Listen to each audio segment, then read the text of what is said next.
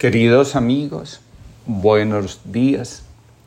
Comparto con ustedes la reflexión del día de hoy titulada Convertidos en ganado. El evangelista Lucas cuenta que Jesús con frecuencia se retiraba a lugares apartados y oraba. La oración era una actividad que marcaba el ritmo de vida de Jesús.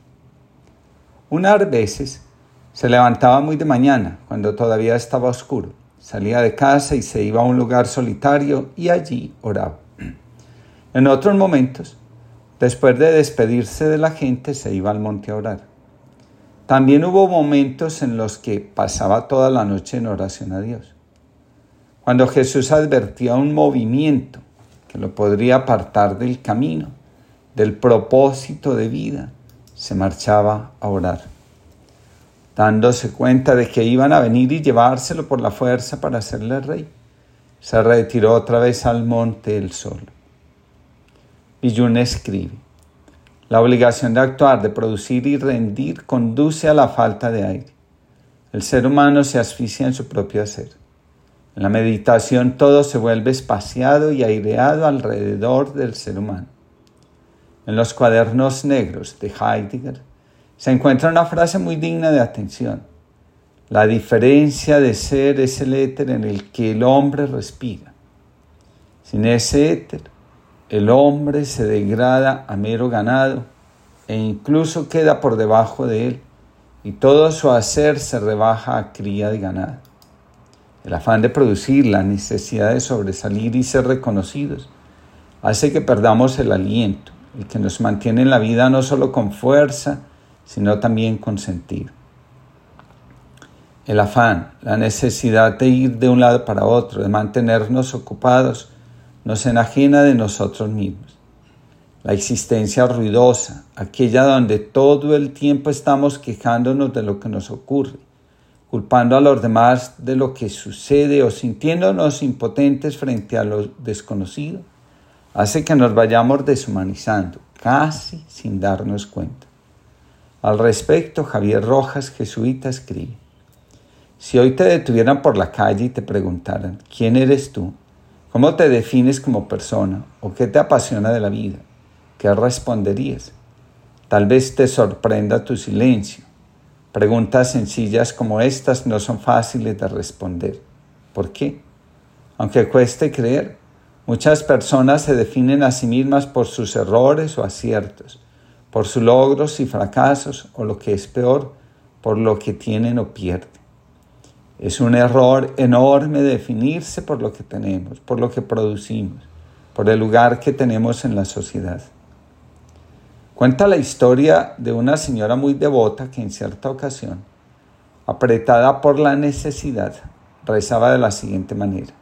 Dios mío, entiendo que las dificultades de la vida me ayudan a temblar el espíritu a acercarme a ti y a confiar siempre en tu oportuna, sabia y paternal asistencia.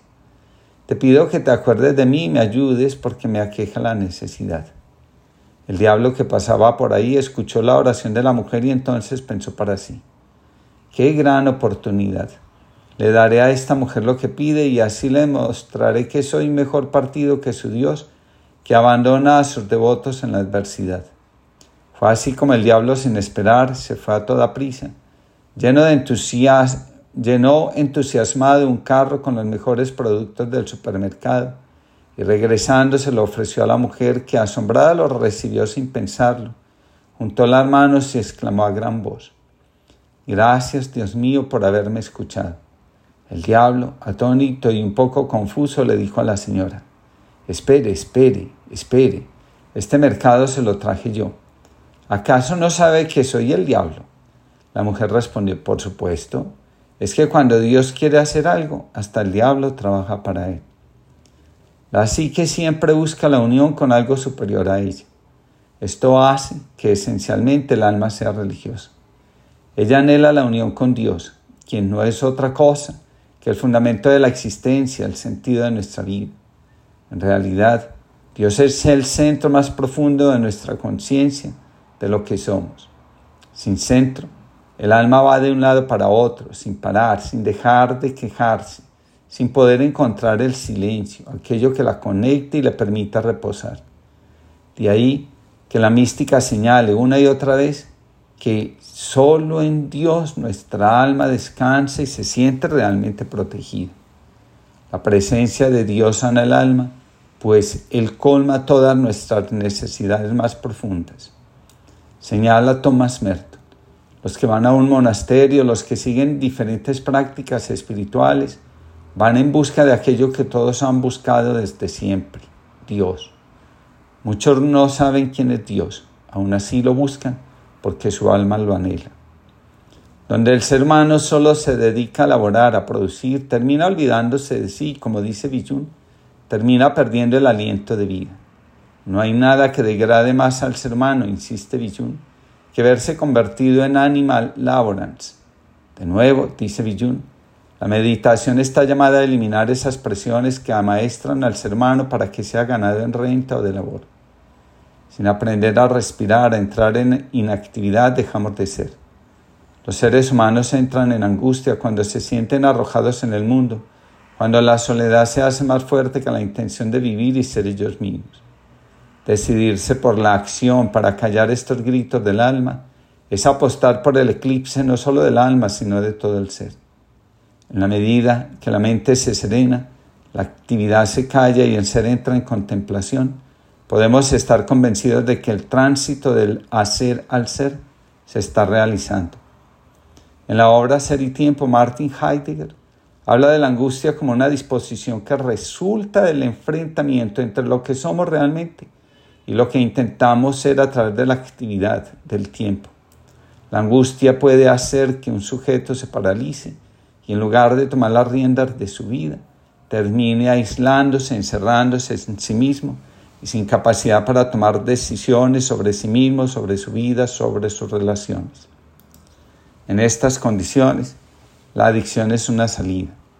El éxtasis, el gozo, la alegría que podría llegar a experimentarse al ver que la vida va realizándose, va quedando sustituido por la alienación que produce aquello que se consume para sustraernos del mundo real.